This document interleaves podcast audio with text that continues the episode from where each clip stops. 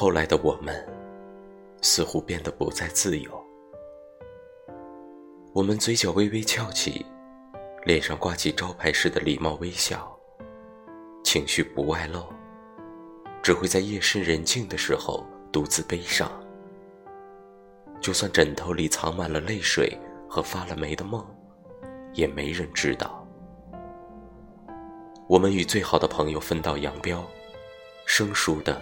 就连问候也会变成一种打扰，想找人诉说，却发现身后空无一人。我们看尽世态炎凉，也不会再有一句感叹。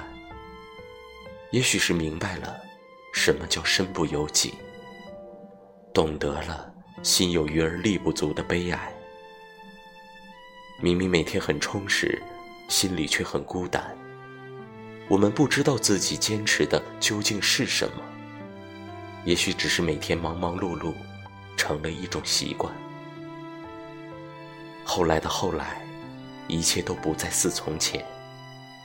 我们真正理解，越长大，越孤单，因为那时候的我们，是真的很孤单。